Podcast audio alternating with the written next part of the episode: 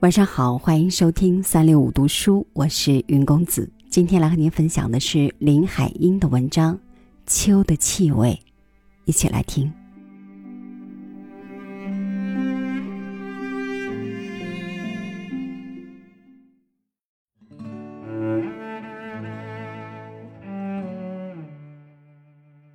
秋天来了，很自然的想起那个地方——西单牌楼。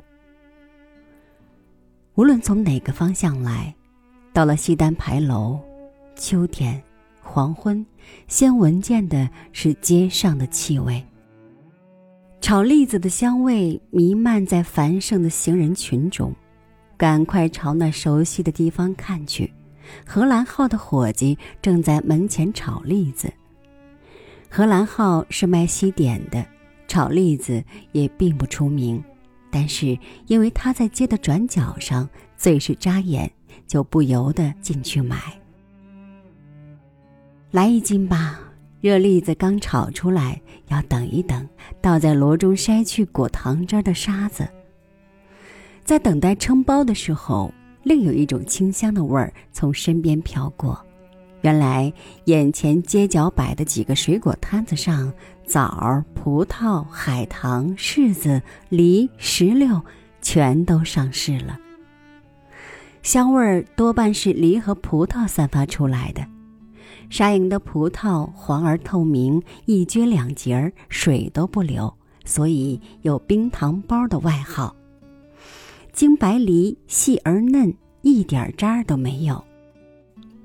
烟儿广柔软的赛豆腐，枣是最普通的水果，郎家园是最出名的产地，于是无枣不郎家园了。老虎眼、葫芦枣、酸枣各有各的形状和味道。喝了蜜的柿子要等到冬季，秋天上市的是青皮的脆柿子，脆柿子要高庄的才更甜。海棠红着半个脸，石榴笑得露出一排粉红色的牙齿，这些都是秋之果。抱着一包热栗子和一些水果，从西单向宣武门走去，想着回到家里，在窗前的方桌上，就着暮色中的一点光亮，家人围坐着剥食这些好吃的东西的快乐，脚步。不由得加快了。身后响起了当当的电车声，五路车快到宣武门的终点了。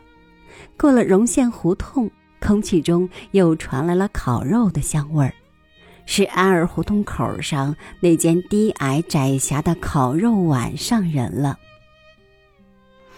门前挂着清真的记号，他们是北平许多著名的回教馆中的一个。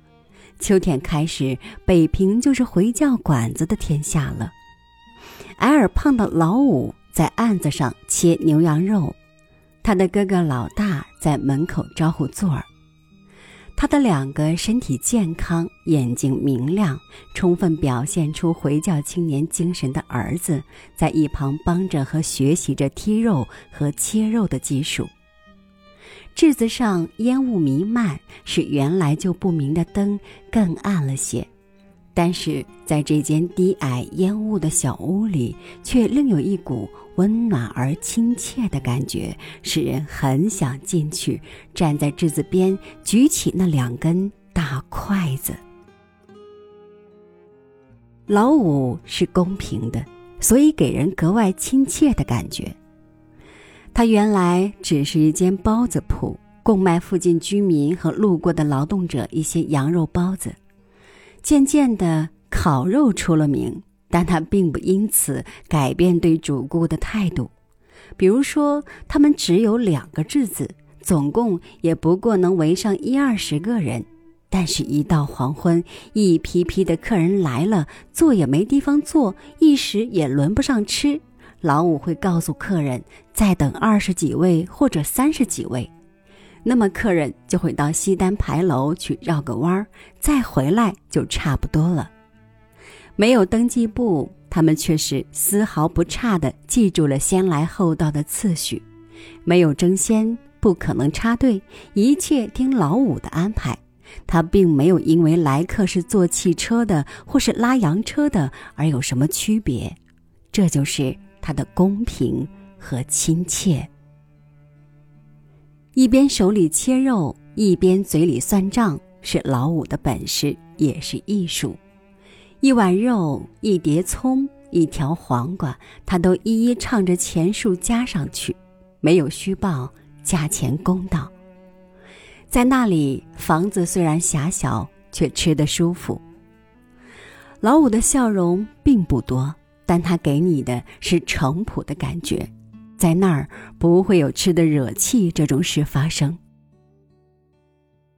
秋天在北方的故都，足以代表季节变换的气味的，就是牛羊肉的膻和炒栗子的香了。